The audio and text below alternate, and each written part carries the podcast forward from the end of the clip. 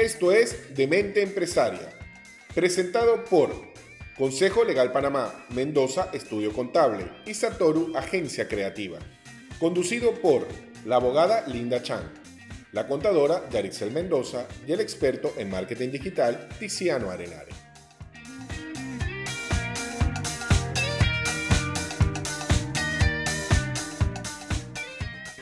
Hola, bienvenidos a Demente Empresaria. Hoy tenemos el cuarto episodio y es sobre marketing digital. Hablaremos sobre concepto, toda la profundidad bucearemos en este tema y tenemos sobre el marco legal también con Linda. Tendremos la parte obviamente de marketing relacionada a Tiziano y hoy tenemos una invitada súper especial y es Valentina de Latina Ideas. Bienvenida Valentina.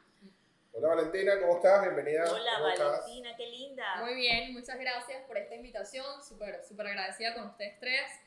Eh, bueno, y no sé por dónde quieren que iniciemos, si quieren que comencemos un poquito, ustedes díganme. Claro, empecemos por el principio. ¿Quién es Valentina? Cuéntanos. ¿Quién es tú, Valentina? te cuento que yo soy un seguidor tuyo en todos lados, TikTok, en Instagram.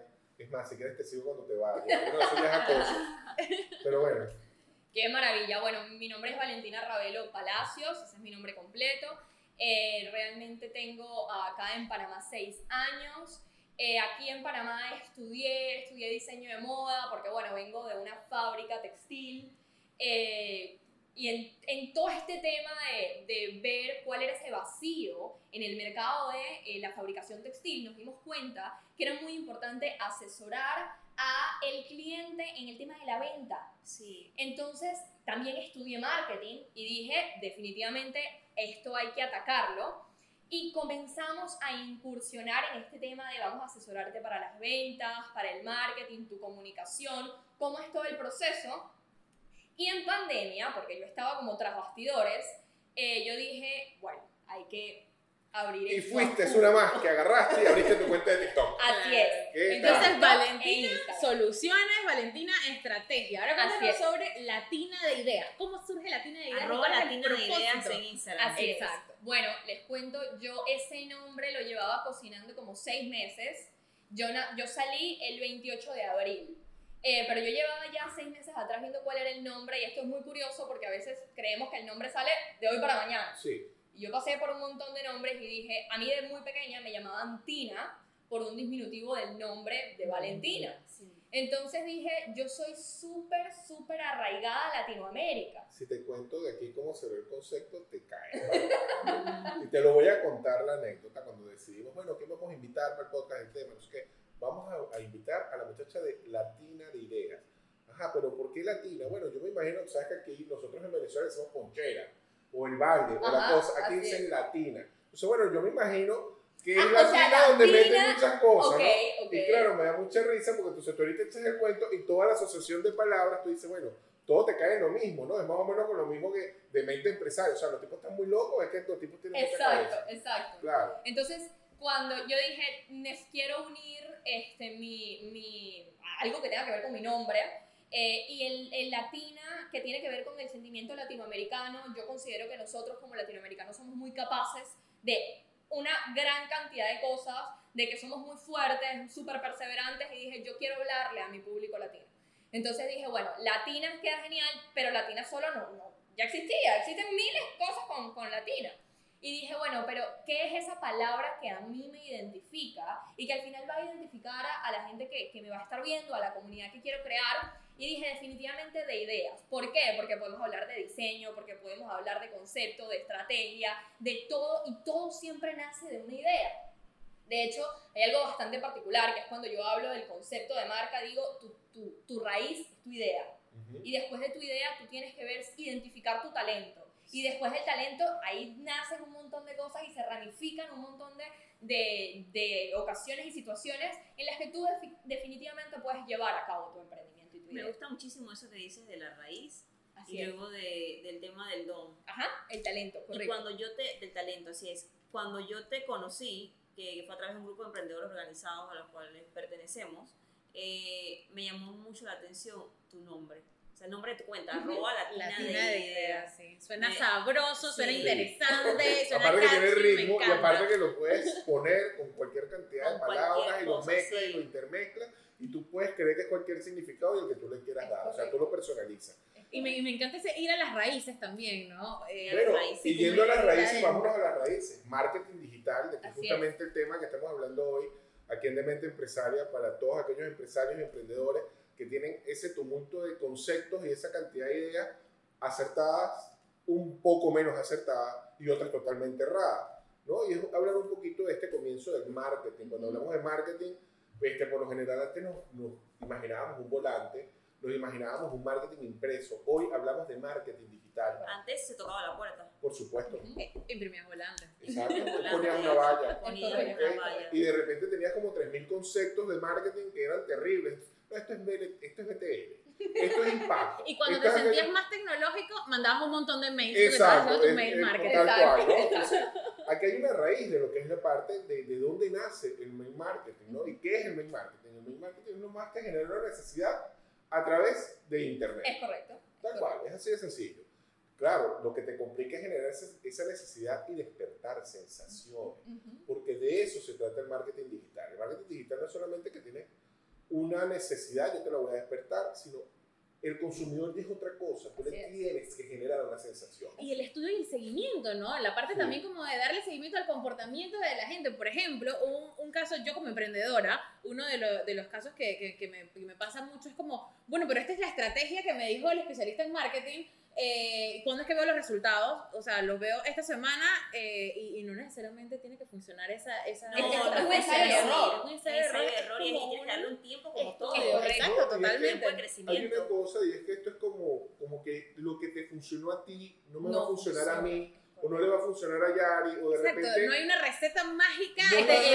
el, el marketing digital exitoso. Y hay, y hay otra cosa, ¿no? De repente nosotros, que, que hay ciertas diferencias a veces, de que tú dices, bueno, es que yo soy consultor de marketing, yo soy una agencia. Entonces la agencia me va a dar otro, no, la agencia te va a dar el mismo concepto de marketing, pero nuestras visiones Es es distinta. Es distinto. Porque de repente la manera en que Valentina ve el marketing digital es totalmente distinto a como lo veo yo, ¿ok? Y eso tienen que entender de que no es algo de que tú lo dices, hoy arrancaste con mis redes sociales y yo te voy a decir, mañana tienes resultados. Es correcto. O fulano me dijo, o Perencejo me dijo, y ahorita, por supuesto, y dime tú si es mentira, Valentina, hay cualquier cantidad de gurús de marketing digital sueltos Me en la salen red. 10 o 15 Así es. al día en, la, en mi red. En, en las Instagram. publicidades. Las publicidades sin Porque parar, de que ya paso, yo estoy que Tú sabes que Ah, venden, no venden una fórmula de para que vendas desde tu celular, para que en 10 días te hagas millonario, Sí. para que el marketing que va a reventar tus ventas. Esto es como las pirámides, pues. Es, es que yo digo que es lo mismo. Yo digo que es lo mismo y, y me hace bastante inclusive ruido cuando veo ese tipo de comunicaciones y digo que, que tristeza que haya mucha gente cayendo en ese tipo de, de información, en ese tipo de, de, quizás de cursos, talleres, que probablemente no le van a dar una esencia a esa marca que tú quieres sacar adelante. Hay otra cosa que yo hablo muchísimo eh, y es el tema de la diferencia entre una marca y una mercancía. Sí, y la gente no quiere terminar de entender que una cosa es marca y otra cosa es producto. Cuéntenos la diferencia de marca y producto, marca y mercancía. Es súper es súper interesante porque la verdad es que uno eh, entra mucho a Instagram, uno tiene mucho acceso a Instagram como emprendedor, pero al final esa terminología no la conocemos. Y, marca y y- producto, tú siempre me hablas de eso. Sí, sí, y eso profundiza en el compre- la comprensión realmente de eh, ese tipo de posts Ujú. súper informativos y de valor que ustedes suben. Bueno, por ejemplo, marca, fíjate, cuando hablamos de una marca, tú tienes que entender que hay dos cosas en la marca. Hay una marca personal y una marca comercial. Marca personal. ¿Ok? Y hoy, hoy realmente cuando no hilas la marca, la marca personal con la marca comercial, hay como una ruptura. Es correcto.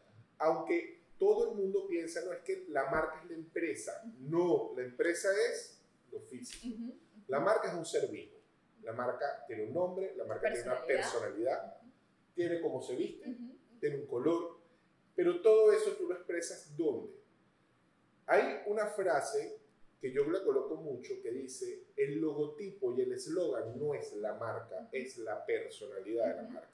Y la marca es eso que queremos proyectar, realmente, Valentina. Entonces, ¿qué piensas tú en ese Es respecto? correcto, de paso yo siempre cuando, y eso qué importante que dijiste lo de marca y producto, fíjate que yo no, no lo había visto desde esa perspectiva, sino que yo sacaba marca y mercancía, ¿por qué? Porque también hay mucha gente que me dice, bueno Valentina, pero es que lo mío es lo masivo, a mí no me interesa cuál es mi color, a mí no me interesa cuál es mi eslogan ni nada, yo lo que quiero es vender a 1.99. Y entonces tú dices, bueno, si tú quieres vender a 1.99, usted lo que tiene es una mercancía, porque es que a ti no te importa todo lo que hay detrás del universo de eso que tú estás revendiendo, ¿no? Por lo general, esto, estas formas yo las trato también que es simplemente ir directo a la venta, ¿no? No- ni siquiera hay una experiencia de consumidor. Pero es que, Pero Valentina, para hay, nada. hay algo que la gente no entiende y es que marketing y venta son dos cosas totalmente También, distintas. también, ¿ok? totalmente. O sea, cuando tú hablas, o sea, la gente tiene como que meter una licuadora, marca, Todo, venta, marketing, todo. no sé qué, yo no me Todo eso que yo no entiendo y que es como lo que pasa después de que yo compro el producto para poder que llegue al que- cliente, todo eso es marketing. Todo eso es venta. No, pero es que hay un Pero la-. La forma en la que yo lo transmito en mi página de Instagram sobre mi cuenta, de mi tema de legal, eh, esa parte entra como marca personal. Sí, tú estás primero trabajando tu marca personal porque tú le estás tra- transmitiendo, comunicando a la gente tus valores. Correcto. ¿ok? Una marca tiene un valor, nosotros tenemos un valor. Por ejemplo, cuando hablamos de Valentina, Valentina es una marca, Valentina tiene unas características, Valentina tiene una personalidad, Valentina lo transmite. ¿ok? Y yo cuando la veo y la atajo, compro una marca, Ujú. veo una marca. Ujú, Es correcto, Ok. es correcto. Entonces, tú, eso es marca. Ahora, de producto. El producto es... El tangible. Es el tangible. Y, y, y, y lamentablemente hay muchas, era lo que hablábamos inclusive antes, eh, ya la mayoría de las cosas están inventadas. Sí. Entonces tú puedes tener 950 libretas y todas esas son un producto. Pero si tú vas a, a, a donde una libreta en particular, o podemos poner por supuesto un ejemplo muy clásico como yo soy fan enamorada de la Coca-Cola. Somos dos, qué terrible. No, esa es una influencia total en el marketing, por amor a Dios. Yo, y no, y yo soy fan del producto en Como sí. tal. Yo puedo ver 960 eh, bebidas en una mesa y yo voy por la mía. O sea, nadie me lo quita. Y probablemente no es porque el sabor sea el mejor. A mí Ni me gusta la saludable. sensación del sabor, ni porque sea lo más saludable. Pero, exacto, pero no es como que es sobresaliente en sabor, sino por todo ese, ese sentido de pertenencia y de... Exacto, y de- es el sentido de pertenencia y de paso. Yo puedo estar en mi casa viendo televisión, Netflix, lo que sea, y por ahí sale una publicidad este, por emplazamiento, ¿cierto? Ajá, que es una de esas publicidades que vemos que de repente está el actor clum, clum, clum, tomándose una Coca-Cola y él no te va a decir Coca-Cola. No. No, no. Pero tú ves la Pero tú- botella. yo veo la botella y yo Una digo, película cualquiera. Oye, voy a bajar un momentito allá abajo, que voy a comprarme una Coca-Cola, pausa, Coca-Cola y vuelvo y subo. Y es que simplemente lo que me genera en el cerebro es, eh, o sea, yo soy La parte de marca. la A mí lo que me, ¿sabes qué me pasa con las galletas Oreo? Sí, Con las galletas Oreo me pasa igual. Yo estoy en, el, en mi teléfono o lo que sea, o en la televisión, y sale una propaganda de Oreo, y yo voy y compro una Oreo. Buen no, y aparte, sí, sí, somos marketing, definitivamente. También, o sea, pero es que veo tantas cosas, yo veo tantas cosas, salen tantos anuncios de comida, pero ninguna me apetece como me apetece comprar la Oreo. Pero Claro. es que donde está, tienes una atracción de marca. Claro, claro, exacto. ¿Entiendes? Coca-Cola jamás te dice, tómate una Coca-Cola. Durante todo el comercial. ¿Ok? Nunca te lo dice. Solamente lo que te dice es, Se va a las emociones. exacto. Exacto. a Entonces, lo que te genera. te inunda tanto la emoción de juntos compartimos Exacto. con Coca-Cola. Y Que la ahí donde familia. está la emoción. Entonces, el marketing cambió. Eso iba a decir. Ujú. ¿ok? El marketing cambió y el marketing no es aquello de perseguirte, Es correcto.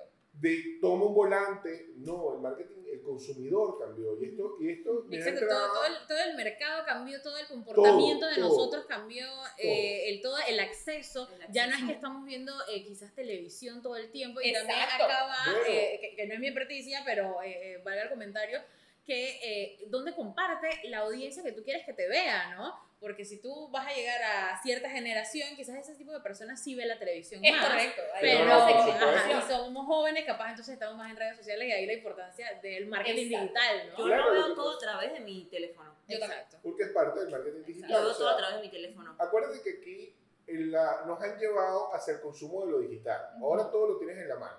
¿ok? Antes tú ibas, estabas en tu casa y era el desktop. O sea, aquella computadora enorme, te sentabas y pasabas horas frente al desktop. Ya no, ahora hay movilidad. Vámonos con el laptop. Exacto. Ahora aumentamos la movilidad y nos fuimos al teléfono. Ahora todo es el teléfono, todo lo hacemos en base al teléfono. Yo quiero verte en el teléfono. El marketing tiene que irse adaptando y esto, esto es lo que pasa. Y tiene que adaptarse a tu comodidad, a la comodidad del consumidor. Yo no voy a forzarme hay- para buscar tu producto, No, sino yo necesito que me llegue fácil. Es que ahí es donde está el secreto del marketing ahora. Yo no te voy a perseguir más. Es correcto. Yo te voy a traer. Y eso, cuando hablamos de marketing digital, eso es el concepto que tiene errado la gente. Tú sabes, disculpa Tiziano, No, que no, no. hay algo que, que yo digo muchísimo, la gente que ha visto, si en algún momento han visto mis lives también lo deben haber escuchado, que yo digo, mucha gente a mí me pregunta, eh, Valentina, pero creo contenido y cuándo vendo. Yo, eso viene por añadidura. O sea, tranquilo, que tú haces buen contenido y la venta viene por añadidura. Y hay algo, en una oportunidad estaba conversando y me dicen, Valentina, pero es que el marketing se trata de convencer. Y yo, a ver, el marketing hoy en día se trata de demostrar. Si tú demuestras, sí. si tú demuestras tus habil- las habilidades o las características del producto, O tu conocimiento sobre un tema Exacto, específico. si, si realmente tienes una expertise en algún tema en específico y tú empiezas a demostrarle a la gente que efectivamente tienes cierta em, capacidad o cierta inclinación de habilidades, y, y bueno, si es producto, características, beneficios, eh, eh, potenciación para, para el, el consumidor, una experiencia de marca, eso la gente va a venir y va a llegar a ti porque dice, yo quiero formar parte de eso. Exacto. O si es marca personal, como por ejemplo Linda, como por ejemplo Yari también, que, bueno, creo que todos, aunque, aunque eh, ustedes tienen la agencia, eh, al final la gente dice, es que yo quiero conocerte, es que yo quiero saber cómo trabajan, es que yo quiero saber cómo es la dinámica, Es que hoy, y se fíjate, genera empatía. es que fíjate una cosa, Valentina, que es sumamente curioso. Y a esto quiero, quiero hacer un inciso por lo siguiente. Mucha gente te habla ahora de lo que llaman neuromarketing. Ajá. Me van a perdonar la expresión, pero es que esa ¿Qué vaina no existe. ¿Qué es neuromarketing? ¿ok? Es que esa vaina no existe. O sea, el neuromarketing está basado en algo que se llama neurolenguaje. ¿ok? Y cuando hablamos de neuromarketing, tú estás hablando de un contacto, digamos, emocional, sensorial con el cerebro. Y tú no tienes ese contacto a través del marketing, lo tienes a través del contenido de marketing, que son dos cosas totalmente distintas. Entonces, cuando estamos empezando a hablar de neuromarketing, estás empezando a hablar realmente de neurolenguaje. Y es cómo te diriges a tu consumidor. El consumidor ya está cansado, porque ese es el tema que tenemos hoy. El consumidor está cansado que le repitas, cómprame, cómprame, cómprame. Dame, toma, toma. Tú necesitas, necesitas, necesitas. No, el consumidor necesita que lo convenzas realmente, que conectes con él y que le des el contenido adecuado. Ujú. El marketing dejó de ser ese marketing de antes, que era yo te persigo, este, es que yo te tengo que convencer. Ujú. Tú no tienes ya que convencer. O la a palabra manipular. Ah, no, no, terrible. Y me acuerdo que había algo por ahí que decían, ¿cómo era que se llamaba? Una pu- era publicidad Engañosa. enga- no, de sugestión. O sea, es- tú te sugestionabas con la publicidad. Entonces, claro, De aquel- sugestión. sí, era publicidad de sugestión, yo te sugestionaba con la publicidad. Y hoy en día toda esa cantidad de conceptos y términos cambiaron. La publicidad ya no es la misma, el marketing no es lo mismo, la venta ya no es la misma. Porque ahora lo que tenemos que entender es que el consumidor tomó la batuta. Es correcto. Es que es diferente. Yo no, no pensé nunca tener una página eh, personal o vender mi- mis servicios de abogado a través de las redes sociales. Para mí eso era... eh, no, no era. Y, y nació en, en época de pandemia. Claro, porque nació la necesidad Y nació y porque la de gente entendió. Y, y entendí que tenía feedback. La Tengo digitalización. feedback. era Tengo Literal. feedback en, en la página, tengo Ujú. feedback y a través de, de esa plataforma vendí eh, seminarios Ujú. que se potenciaban cuando yo salía hablando en video. Correcto, es Exacto. correcto. Yo ponía el post anunciando el seminario, tenía likes, hay gente que preguntaba, pero en cuanto yo subía un video invitando a las personas a participar y dando algún tip, se disparaba. Es que yo, yo dentro de, de todo lo que también he estudiado con, con Latina de Ideas, Sí. es parte de eso, yo pongo un contenido gráfico y mi gente dice, no, Valentina, vamos con video. Y es que yo digo, a ver, lo que pasa es que cuando, cuando nosotros hablamos de video, o sea, aparecemos en un video, la gente dice, creo que me siento más cercano, eh, ya sé cómo puede funcionar la- la- el seminario, porque hay veces que, a ver, nosotros vamos a seminarios y no conocemos a la persona que está exponiendo y dices, ay, no, es que no hice clic. Y quieres saber si conectas No antes hice de clic, hacer la inversión. llegué aquí. Ahora tú investigas a la persona antes. Claro, claro, tú investigas a la persona antes y dices, voy a ver si efectivamente hago match o hago un clic con la persona para poder ir, porque si no, y, y no tiene nada que ver con la expertise de la persona, es a veces hacemos clic con la personalidad. Exacto. Volvemos Cuando- a las Y la, y la metodología de comunicación Y también cuando, de la persona. por ejemplo, cuando yo propuse a Valentina, le dije a Yari a Tiziano, síganla en la, arroba latina ideas. Y ellos entraron y me encanta, me gusta, sí, sí, ya la miré, ya la la, le La voy a la, la, la escuché, la leí, sí, sí, sí. Y es que fíjate, eso, eso que nos lleva. Hoy el gran boom, y cuando hablamos de marketing digital, lo primero que la gente hace es voltea redes sociales. Las redes sociales es parte del marketing digital. Entonces, y cuando hablamos de redes sociales, todas las redes sociales no son para lo mismo. Ujú. Y la gente tiene esa confusión metida en el cerebro de que es que Instagram, Instagram cuentas una historia. Ujú. Instagram conectas con tu comunidad. En Facebook haces comunidad. En Facebook informas. En Facebook inclusive puedes hablar de tus productos. No lo puedes hacer en Instagram de la misma forma, porque en Instagram le, le das la esencia del producto. Hoy hay una red social que es la red social influencer, TikTok. TikTok. O sea, hoy hasta las doñas tienen TikTok. Todo el mundo tiene TikTok. Yo tengo mi TikTok. Este, no lo uso, pero veo TikTok. ¿Por qué? Porque se ha convertido en una, en una red de influencia. Ujú. ¿ok? Y eso es lo que vemos, ¿no? O sea, y eso es lo que tenemos que entender. Hay redes que te influyen, hay redes que te cuentan, Ujú. hay redes que te informan.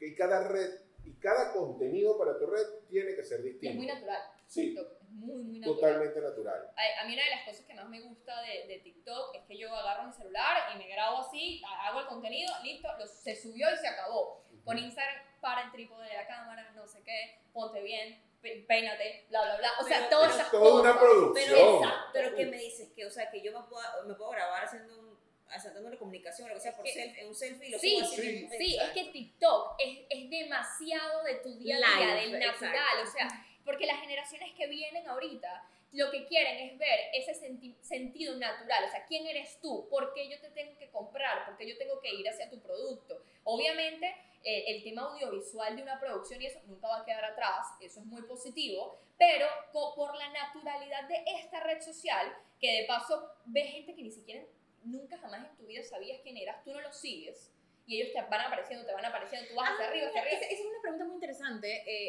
eh, que, que- que me surge. Eh, el tema de la exposición de TikTok. Entiendo Una que eh, eh, la parte de los algoritmos. Explíqueme un poquito. Sí, los explíqueme un algoritmos. poquito sobre qué es el algoritmo de Instagram y qué diferencia hay en la exposición que te da con TikTok. Porque hay un tabú que yo siento que, que- que se genera mucho, eh, eh, y no en generaciones muy, muy, muy mayores, en realidad, entre nosotros mismos. Y es que el tema de algún tipo de servicios corporativos. Eh, no, es que le da un poco de informalidad y, y Yo no tengo conmigo. TikTok porque siempre pensado que es muy informal para, por ejemplo, mi servicio de abogado. Exacto, y era lo mismo que Hasta pensábamos que, de Instagram. hasta que los escucho a ustedes hablando. Eh, Linda, vamos a lo que es formalidad. ¿Qué es realmente formalidad? Formalidad es lo que tú quieres ser, ¿ok? Y dentro de, una, dentro de tus valores es eso. O formalidad es lo que tú quieres aparentar. No es lo que yo quiero ser. Entonces son tus valores. Entonces, eso es primero la primera diferencia. ¿Qué es formalidad para mí? TikTok no es informal. Yo considero que TikTok es sencillamente lo que has dicho tú, es natural. Exacto. O sea, yo, Natural. busco- yo, yo lo que estoy mostrando es la naturalidad de mi marca. Eh, ojo, yo creo que porque es yo no bailo. prejuicio. Yo no bailo. Cero. Porque ahí yo sí siento que rompo un poco mi valor como marca personal. Yo, yo no voy a estar Yo bailando. pensaba eso, pensé que eran puros videos de gente bailando. Yo, No. yo ahí, mira, hay algo bastante importante que yo expongo ahí en TikTok, porque como el tema de la naturalidad, la gente también quiere ver qué pasó, qué sabes, qué estás haciendo. Y yo expongo muchos casos de mis clientes, por supuesto sin nombrarlos, bajo total confidencialidad, pero tu- tuve un video que tuvo mucho éxito y fue eh, contarles a la gente que tuve un cliente que pagó 600 dólares por un story de un influencer. Y yo le decía a la gente, paren de hacer eso, paren de hacer eso, paren de hacer eso. De paso que era una, eh, un producto para mascotas y la influencer no tenía mascotas.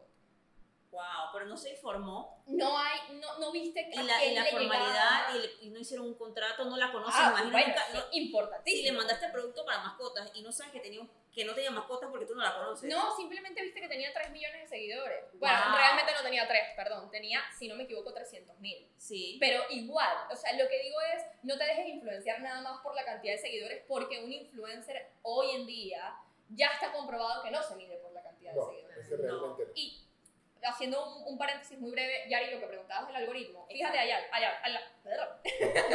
Se te lengua la traba. Hay algo. Producción, pásame el agua, por favor. Por favor, agüita para todos. Hay algo Sí, ahí bastante importante Agua. y es, a ver, Por aquí, el, La, Primero, mucha Agua. gente dice que todo es culpa del algoritmo. por aquí. Gracias. No, no está. No, eh, a veces es culpa del algoritmo y a veces es culpa de uno. O sea, aquí la mejor excusa es que no es culpa del algoritmo. Eh, Eso es, y yo cada vez, oh, por cierto, hoy revisé un, un, un chat que me dijeron, mira, me hice una publicidad y me la rechazaron. Eh, y era una publicidad eh, que incitaba a un contenido sexual. Hay ciertos disclaimers en Instagram que tú Sí, no puedes No publicar. puedes publicar así es. Y Claro, me mí dijeron, eso, eso fue culpa del algoritmo. Y yo, no, no, mira, dejen de estar echando la culpa al algoritmo, usted tiene que leer los términos, que aunque son largos, tienes que saber porque te están rechazando. Términos y condiciones, temas. que lo hablamos en el En el capítulo, capítulo anterior. anterior. Y una cosa que pasa es, a ver, TikTok todavía no tiene tanta generación de contenido como Instagram. Entonces, obviamente, y de paso tiene un- una tecnología bastante inteligente que se mide gracias a los hashtags. Porque yo hice la prueba. Yo no puse hashtag en un video y ese video llegó a 200 personas. O sea, fue terrible. Y entonces cuando pongo hashtag marketing digital, marketing emprendedor, ideas, no sé qué, eso se revienta porque él dice, a ver, si Yari por lo general busca temas de marketing y Valentina está diciendo que esto es marketing, yo sí lo voy a La exposición va para allá. Y ese es Instagram. Eso es TikTok. TikTok. Y en Instagram, Instagram también funciona el, el, yo uso mucho el tema de los hashtags para la exposición y para el alcance. Pero Sin embargo, contenido, el ¿no? tema del algoritmo de Instagram también pasa en TikTok, pero es, es por el tema de que no hay tanta gente creando contenido, es más amigable. Pero yo digo que Instagram es una subasta de contenido. Realmente, porque el contenido de Instagram, ¿cómo funciona? El contenido de Instagram tiene unas mediciones, pero todas, pero rarísimas. Es- Aparte de que él te dice, bueno, ¿qué es esto? Esto es una red social de, o este es un Instagram personal, esto es un Instagram de empresa. Y para que sepan el secreto, Instagram, empresa, genera lo que quieres que tú generes gasto. O sea, tienes que promocionarte. Si no olvidas de esa red social, no va para adelante. Eso es que orgánico, olvídense que orgánico, Ya eso social, dejó de existir. eso dejó de existir. sabrán que no, allí yo discrepo con ustedes, porque yo tengo mi emprendimiento de ropa de segunda, eh, arroba sigue llamándome Panamá, Ujú. Ujú. y nosotros en este año de, de tener la tienda, mi socia y yo hemos pautado dos posts, y, y nuestra Y es exitosa, Ok, ¿y ¿es personal o es empresa? es empresa, ¿Y como marca o como qué? no sé definirlo. Ok, ahí es donde te- vamos a empezar a hablar del algoritmo. Ujú. Porque el tipo de cuenta que tú elijas es el tipo de cuenta por la cual se rige el algoritmo de Instagram. Si tú, por ejemplo, cuando son marcas empresariales, corporativas, y tú empiezas a meterle contenido, Instagram sencillamente te dice, bueno, este post deberías promocionarlo, ya te lo está advirtiendo. Ujú. Ese post, si no, tú no lo promocionas, no tomas una acción, no le sigues dando contenido, él sencillamente lo que va a empezar a hacer es bajarte el alcance.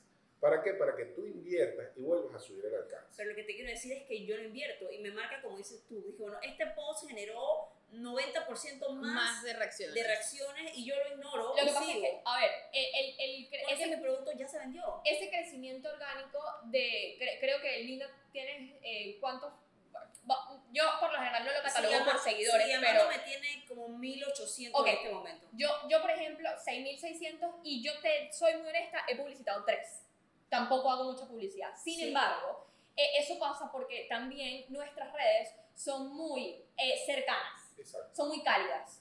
¿Ok? Entonces la recomendación, cuando, por ejemplo, mira, te recomiendo que veas esto, porque a ver, cuando nosotros compartimos información y contenido, es porque nosotros sentimos que vamos a ayudar a un tercero, que es nuestro amigo.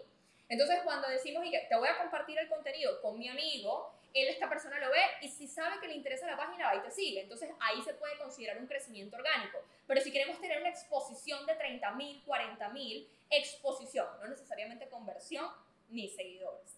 Una exposición, tú tienes que pagar, porque por 40 mil no va a ser por compartidos. ¿Sí? Entonces, si efectivamente queremos tener, que me imagino que es lo que decía Tiziano, porque las marcas, cuando uno le da estadísticas, te dice, a mí no me interesa llegar a 500. Yo Acuérdate que- quiero... Es que yo, por, por decir Volumen. me dice, bueno, este post te generó 90% más. Ajá, Pero lo que, o sea, el post ese que me generó, ya yo lo tengo vendido. claro. o sea, el claro, producto ya claro, está vendido. claro. Y este, ¿para qué lo voy a promocionar en Claro, el momento? Claro. Es que aquí también Pero hay entiendo otro lo que dicen de, de pautar. Claro, lo que pasa es que hay un tema, Linda, es hasta dónde quiero llegar. Es correcto. Entonces, es correcto. tú- Es el objetivo. el objetivo. Todo Power es un objetivo, pero como tú tratas, nosotros es lo mismo, eh, tú tratas siempre las estadísticas más amplias. Ujú. ¿ok? Cuando hablamos de estadísticas más amplias, por ejemplo, y vamos a ponerte el caso de Yari, que tiene su marca personal y tiene también a Mendoza Estudios Contables. tiene Mendoza Estudios ¿ok? Contables. Entonces, ¿qué es lo que pasa, por ejemplo? Yari lo que le interesa es tener exposición. Ujú. Y como a ella lo que le interesa es poder exponerse a la mayor cantidad de personas, porque cuando me expongo a la mayor cantidad de personas tengo mayor posibilidad de conversiones, Ujú. lógicamente ella invierte para exponerse. Ujú. ¿ok? Si ella no hace esa inversión, no hay exposición porque su servicio, ya el servicio ya es frío. Entonces, ¿cómo ella lo va a empezar a colocar, ca- cómo, cómo lo va a poner cálido? A través del contenido de valor que ella le da. Y de ¿Cuál es su TikTok. contenido de valor? Y de Y mi TikTok. Por supuesto. ¿Cuál es este contenido de valor? Bueno, ¿qué hago? ¿Cómo lo hago? Soy marca, Mendoza Estudio Contable es la marca. Es la marca. Pero aquí hay un punto, y es que también ella es marca personal. ¿Qué es lo que pasa? Aquí yo expongo quién es esto, Ujú. Ujú. porque es el macro, pero la gente no nada más va a buscar el macro. Si ella no se apoya sobre su marca personal, ella debilita a la marca empresarial, porque como ella es, ah bueno, pero es que es Yari, pero ¿quién es ella? Ah bueno, mira, ella es contadora, tiene esta experticia y trabaja aquí. Ah bueno, entonces ya esto lo va a empezar a darle como un enlace con cada Soporte. uno, o soporte, con cada uno de, hablemos aquí de lo que se llama ecosistema digital. Porque ya no hablamos, el ecosistema digital ahora tiene canales y esto cada vez se va complicando más. Así que no nos metamos- Tanta terminología, yo, yo, yo, yo estoy ya, o sea, no sé, terminología del tema ahora de ecosistema Digital. digital. ¿Qué es el ecosistema digital? El ecosistema digital son todo lo que conforma la exposición digital. La página web es un canal no, y forma parte de tu ecosistema. Las redes sociales forman parte de tu ecosistema porque es un canal. Entonces tú cuando hablas de ecosistema digital, estás hablando también de por cada canal qué mensaje quiero dar. Es correcto. Entonces, cuando hablamos de mensaje, volvemos al mismo punto. Y este es el punto donde todos vamos a caer siempre. Marketing de contenido, branding de contenido, el contenido que le estás dando y cómo quieres dárselo. Entonces, el truco de- del marketing digital realmente es el contenido que generes y la sensación que transmitas.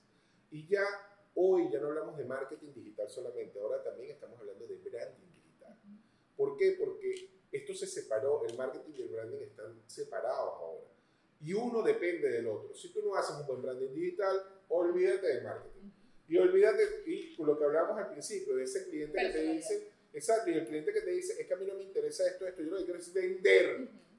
Chévere. Claro, pero lo- tienes que tener una estrategia para conseguirlo y eso lo vas a hacer por medio del marketing digital, Exacto, porque aquí es una necesidad. Y ¿verdad? por ejemplo, los resultados. Aquí Más opción. típico, lo típico. Tú le llegas a un cliente, entonces, yo quiero resultados para mañana. No, eso es mentira. Eso es historia de mi vida. Esa es mentira. otra profesión. No, no, Yari, no. es O sea, eso es mentira. Quiero eso para mañana. Para ayer. ¿Tú crees que lo puedes tener esta Para mañana? ayer. Para ayer en la tarde.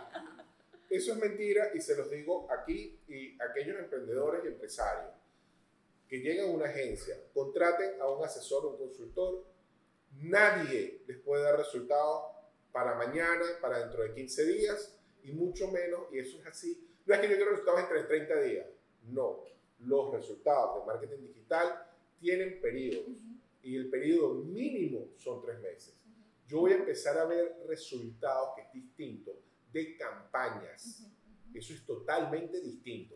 Y Pero- aquí, mira, y lo, y lo esta parte que, que mencionas Ujú. de los resultados y de cómo medirlos, con la parte de también la contabilidad. Uno cree que contabilidad y, y marketing no tienen link en nada, eso no Ah. se familiariza Contabilidad con nada. está en todo. No, no, y al contrario, en realidad necesitas medir. Exacto, es como tu herramienta de medir el éxito también de tu campaña. ¿para qué tocas ese tema? Porque esto aquí, ahorita ya pusiste cosas. Esto da mucha tela que cortar. Sí, no, y también hay una parte legal en todo este tema. Claro, ¿no? totalmente, Y el marco que legal. nos afecta directamente a Valentina y a mí y a No, todos y los que ahora, ahora trabajamos. con el tema le vamos a conversar sobre el, sobre el ejemplo que pusiste de tu cliente que pagó los 600 a- por el history. Porque fíjate, y quiero esto que me lo dice Lu, sí, ya se me hizo la traba a mí también, o sea, esto es terrible. Dame luz, aclárame esto.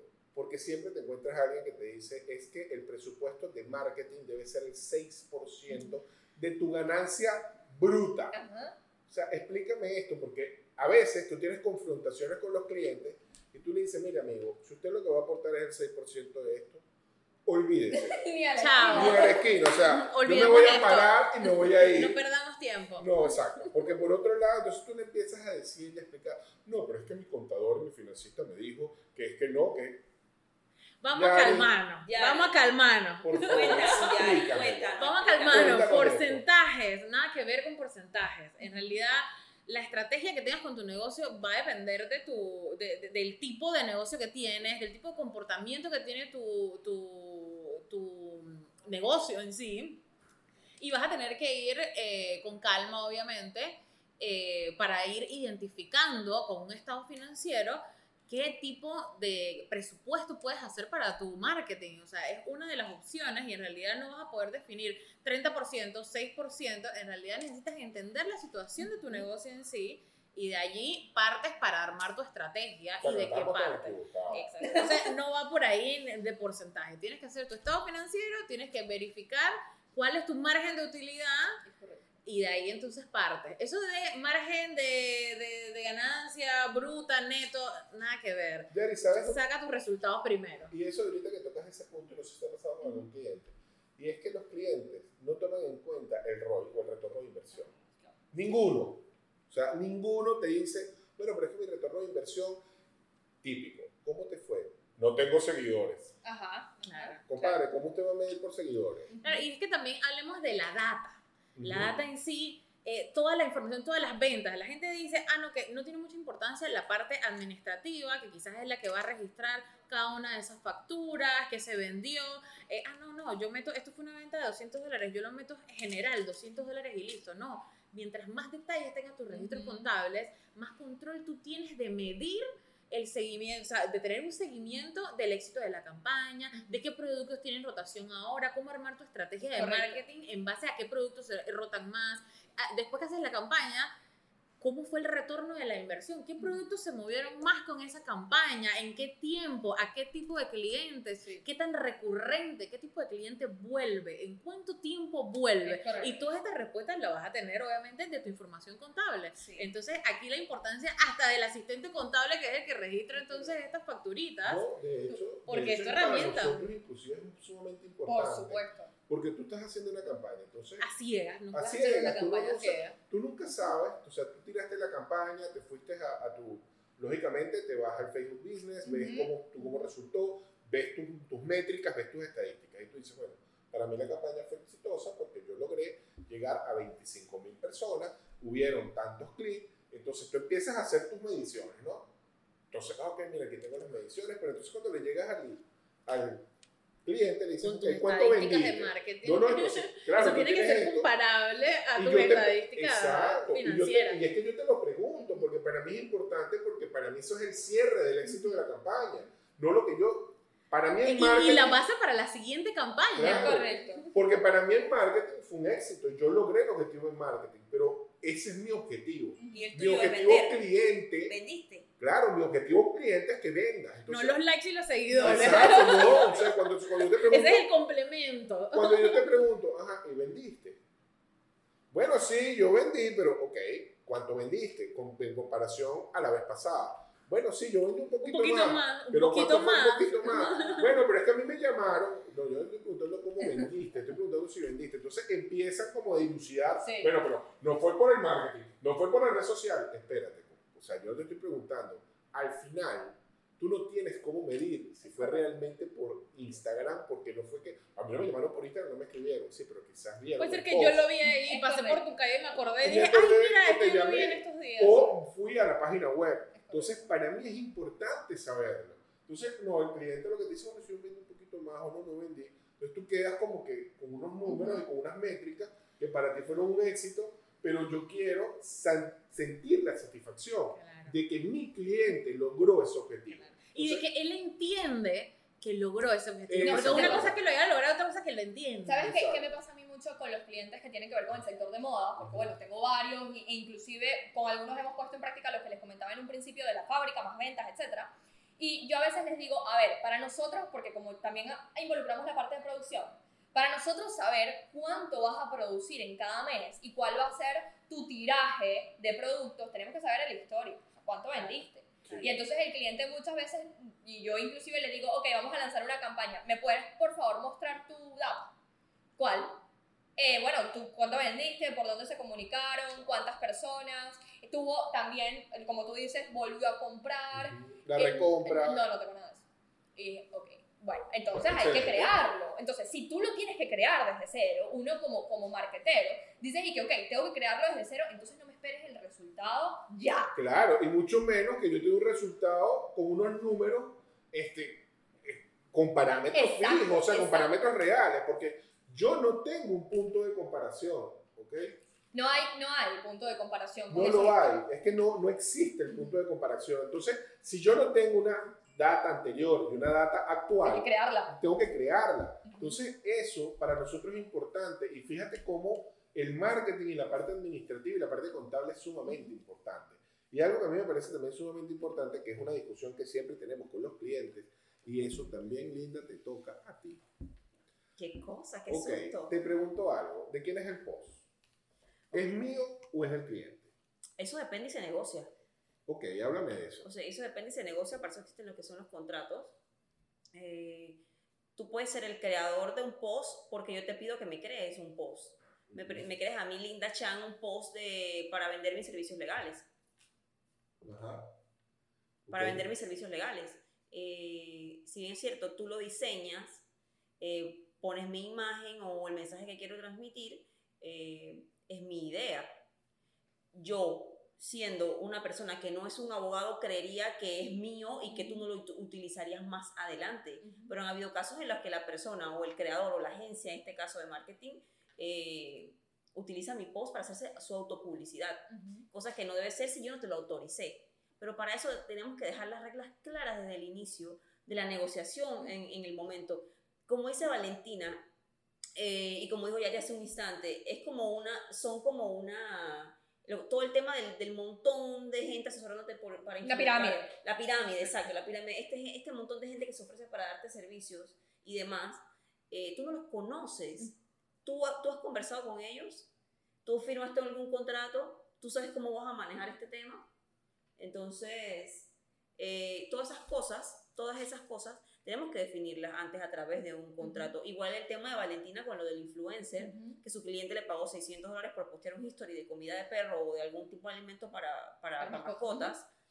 Y eh, ese cliente no sabía que el influencer ni siquiera tenía mascota. No, y, y no había un contrato tampoco. No había un contrato. ¿Cómo tú desembolsas 600 dólares sin tener un contrato de por medio Ujú. donde tú le explique, donde se explique las pautas eh, o las cláusulas de ese contrato? ¿Cuántas veces vas a hacer eh, post tú dándole comida al pajarito o tú alimentando al gato? ¿Cuántas veces por semana va a ser solo histories? Ujú. van a hacer posts en el feed de tu Instagram o contenido en tu Facebook, va a hacer videos por TikTok mostrando el Exacto. cartucho o el empaque del producto, todas esas cosas se definen, cada cuántas veces al mes te voy a proporcionar mi producto, Eh, o sea, ¿qué voy a tener a cambio yo Es del correcto, producto? correcto. Eh, yo creo que esas son cosas en las que todos tenemos que asesorarnos y que en este momento se nos están escapando y están produciendo estas situaciones. A mí me contactó por inbox de mi cuenta de arroba Consejo Legal Panamá eh, una chica con un caso parecido a lo que Tiziano me comentó. Ella se hizo unas fotografías Ok. eh, muy sensuales, Ok. eh, eh, eróticas, fotografías eróticas, y la persona, el fotógrafo, empezó a postear, posteó su, su foto, donde se le veía su rostro y parte de su cuerpo, y además se la publicó, o sea, pagó, pagó para que esa, esa Ujú. publicación llegara a más personas. Ujú. Entonces ella me escribió que, que bueno, que ella no, no quería que eso pasara. Ujú. eh, Por la exposición, por la ¿no? exposición, porque eran fotos muy íntimas que ella quería para tener recuerdos de creo que era su cumpleaños y cómo ella lucía en- Ujú. cumpliendo esa edad para el futuro Ujú. o para compartirlas con quien ella quisiera, más no para que fuese masivo y público en la página de la persona que vende, vende producto o un producto llamando la atención con el cuerpo Eso femenino pasa o mucho la con figura los fotógrafos, femenina. En la fotografía, eso pasa bastante. Entonces, todas esas cosas tenemos que definirlas. Sí. No es ir a un estudio fotográfico a tomarte una foto por tomarte Así una es. foto, y menos cuando estás, digámoslo en este caso, con poca ropa. Yo tengo una pregunta linda, perdón. Yo tengo una pregunta. Fíjate que yo, por lo general, cuando hablo con los influencers, cuando tengo esta estrategia de influencer marketing, una de las cosas que hago es decirles a ellos que tienen que utilizar una fórmula para la comunicación. Yo no les dejo la comunicación libre. ¿Por qué? Porque me ha ocurrido que la comunicación li- libre es, mira qué lindo lo que me trajo, linda, se acabó. Y yo, no, no, no, eso no, eso a mí no me va a generar nada. O sea, hay unos pasos que tú tienes que seguir, de hecho es una fórmula que yo utilizo que se llama necesidad, solución, valor, acción. O sea, el, pri- el primero expone cuál fue la necesidad y por qué Linda le funciona, después cómo le solucionó Linda, después cuál es el valor que aporta Linda a lo que él necesita y posterior la acción que es comuníquense con ella o swipe up para poder, poder ir a su página web, etc. O sea, el call to action. Y entonces, no sé, eh, yo, yo lo he agregado, pero no sé qué tan necesario sea, si efectivamente el, el influencer debe seguir un patrón comunicacional, hay que ponerlo en el contrato. Sí, claro, hay que ponerlo en el contrato porque si tú estás pautando o tú estás eh, entregando tu producto a un influencer, Ok. seguimos con el, con el caso del alimento para mascotas, Ujú. eh, y tú estás, tú estás entregando 20 libras eh, de, de alimento para mascotas, ¿cómo la vas a dividir? Porque la mascota no se come esa- esas 20 libras Ujú. de una vez. Entonces de ahí se pueden salir un montón de posts. Ok, Por eso tenemos que plasmarlo. ok. Igual como tú reclamas o como tú te quejas de algo que te está sucediendo, eh, si no tenemos de por medio un documento que pruebe que de verdad hubo esa interacción. Ok. Y si no tenemos de repente... También las medidas de las estadísticas. Ahora sí, mencionas ahí eso iba, se me ocurre. ahí iba eso. Imagínate, esta persona que entregó el alimento para mascotas, alguien que no tiene mascotas, ¿qué le generó eso? Ujú. No hay, no hay como- Yarin, como dijiste hace un momento, no hay... eh, Retorno de inversión. No, en- tam- también no hay retorno de inversión, tampoco hay retorno de inversión, sino que eh, no, no tienes ese clic con, la- con, el, con, tu, con tu, Claro, esa conexión. la conexión con tu público. Si tú sabes que yo no tengo mascota. Claro. esto de que... O sea, ¿cómo puedes hablar tú de ¿cómo algo que no sabes? Ajá. Eso es algo eso es muy importante, ¿no? Sí. Tú dirás, bueno, pero es que, y, y hasta a la carrera de uno, que yo, por ejemplo, que soy psicólogo, que mucha gente te dice, bueno, pero ¿cómo tú puedes dar consulta de algo que tú no has vivido? Para eso a nosotros nos dan herramientas. Ujú. Hay algo muy distinto. Yo no te puedo hablar de una mascota si yo no la he cuidado. Ujú. Así Ujú. es. Entonces, y tengo una teoría que he leído, pero yo no sé realmente cuando la mascota llega y te, se come la comida si le gusta o no le gusta. Yo te puedo hablar de la teoría y mi conexión contigo va a ser distinta. En cambio, una persona que ama las mascotas, adora las mascotas, este, así como el productor que tenemos aquí, ¿no? que él ama la mascota, que él- yo no. Yo soy de mascotas y niños, olvídense de eso. Ok. Yo no te puedo hablar de la misma manera. A mí tú me dices, háblame de la ternura de un niño y yo te me quedo viendo. Claro, entonces es como la de la de los míos. No, no, yo hablo de los míos, la ternura de los míos y de más nadie. Háblame de la mascota de Kai. Kai, que es mi, Kai es mi perro, la perra que tenemos en la casa. Este, háblame de Kai. Eh, yo volteo a ver a Gianfranco porque Gianfranco es quien la cuida. Entonces, Sí. háblame de Kai, pana. Claro, entonces Porque ahí nos no vamos lo a la sé. investigación previa. Exacto. A, a esa Previa. investigación para saber si realmente. Entonces, esto me lleva a un término, Valentina, que no conozco muy bien a profundidad: engagement. Háblame Ok. de, de- de- de- de estas medidas, estas medidas como para, para medir, o para la redundancia, eh, para medir eh, qué tan efectivo o no es algo, si estás haciendo las cosas bien, si estás haciendo las cosas mal. Eh, y ya para cerrar, porque es que aquí me quedaría hablando con ustedes por siempre Así de es. todos estos temas. Eh, háblanos de esto. Ok, el Engagement. engagement eh, es un término que yo creo que se puso de moda sin saber qué significa. Yo creo que Ok. nadie sabe. Entonces, el engagement es simplemente el porcentaje de, podría decir, influencia o de em, interacción que tú tienes en, en un post o en tu cuenta, ¿ok? Dependiendo de la cantidad de contenido y publicaciones que tú estés, eh, valga la redundancia, publicando en, en- en tu red social. Sin embargo, el engagement no necesariamente te da, te genera retorno de inversión.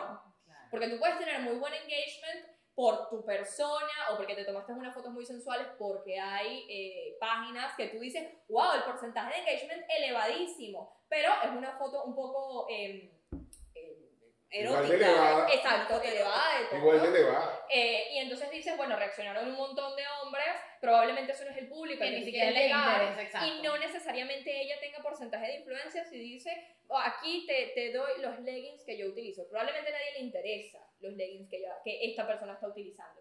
Entonces, ese, yo por lo general le digo a la gente, bueno, si vas a contratar a un influencer y no puedes pagar un asesor o una agencia que efectivamente esté contigo, al menos ve el porcentaje de engagement.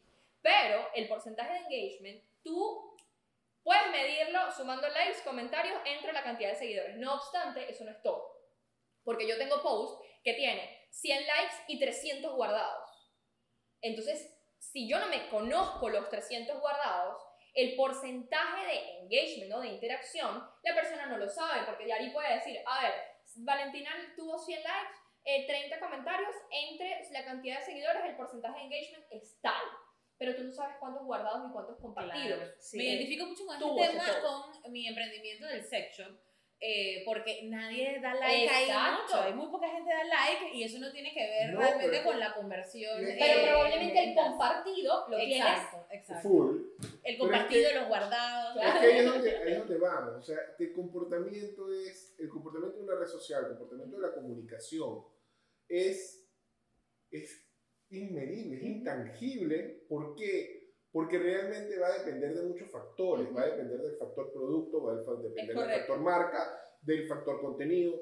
Entonces, por ejemplo, si yo agarro y me monto una red social bien porno, tú te puedes imaginar que el engagement va a ser terrible. Pero el contenido, ¿cuál es? O sea, ¿cuánto, cuánto, cuánto es reciprocidad? ¿Cuánto conversión? ¿Cuánto voy a tener? No lo puedo. Entonces, para ese tipo, entonces tengo mucho engagement. Claro, para otra, tengo advocacy. Entonces, ¿qué es la advocacy? La advocacy es la, la, capacidad que tiene para poder tú decir, mira, es bueno, es para el referido. Entonces, tienes que tener claro cuál es el objetivo que quieres tener. Y por eso la única manera, y realmente, y aquí podemos quedarnos hablando muchísimas cosas. Entonces, lo que nos llevamos principalmente del marketing digital es Estrategia. No todo está escrito Exacto. sobre y no todo funciona igual. Y no todo funciona igual. Pero, es, pero es como una ecuación, es lo que entiendo, entre medir cómo es el comportamiento de tu público, de tu estrategia y los, de las finanzas también. Bueno, no hablemos de público, porque realmente cuando hablamos de eso, hablamos de segmento y consumidor. Uy. Porque te consume, ¿ok? A ti tú tienes un consumidor. Claro. Entonces, eso quizás lo hablamos más adelante. Lo que sí nos tenemos que llevar y es entender que el marketing digital no se trata de ventas, no se trata de perseguir a nadie. Y no es una sola fórmula y mágica no hay una fórmula mágica para el marketing digital y los resultados se entregan en 24 horas. Es correcto. El marketing digital es la llave y el secreto, Valentina. Considero, y no sé, dilo tú también si estoy equivocado, es generar buen contenido y tener objetivos claros. Es correcto, es correcto. Yo también agregaría ahí tener un propósito de marca bastante claro. Y eh, bueno, evidentemente yo eh, soy muy amiga de las estadísticas, por lo menos para ver qué tal fue, qué tal fue esa reacción y saber si seguimos por ese camino o le damos la vuelta. Excelente. Gracias a todos por habernos escuchado una vez más. Gracias a Valentina por haber estado aquí con nosotros en Demente Empresaria. Recuerden seguirnos en nuestras redes sociales, eh, arroba Consejo Legal Panamá arroba Mendoza Estudio Contable, arroba Latina de Ideas, arroba satoru.agency o Tearinare.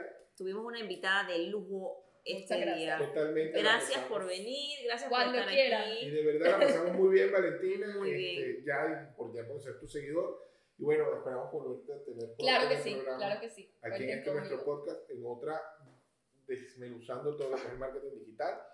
Bueno, si les gustó, compartan este video para llegar a más gente de mente empresaria. Y si no te gustó, compártelo igualito para que se jodan otros. Así que bueno, nos vemos en el próximo episodio. Muchísimas gracias por acompañarnos y esto fue De Mente, empresaria. Chao, chao. Demente Empresaria fue presentado por Consejo Legal Panamá, Mendoza, Estudio Contable y Satoru, Agencia Creativa. En la producción, Gianfranco de Blasi y asistencia de producción, Salomón López.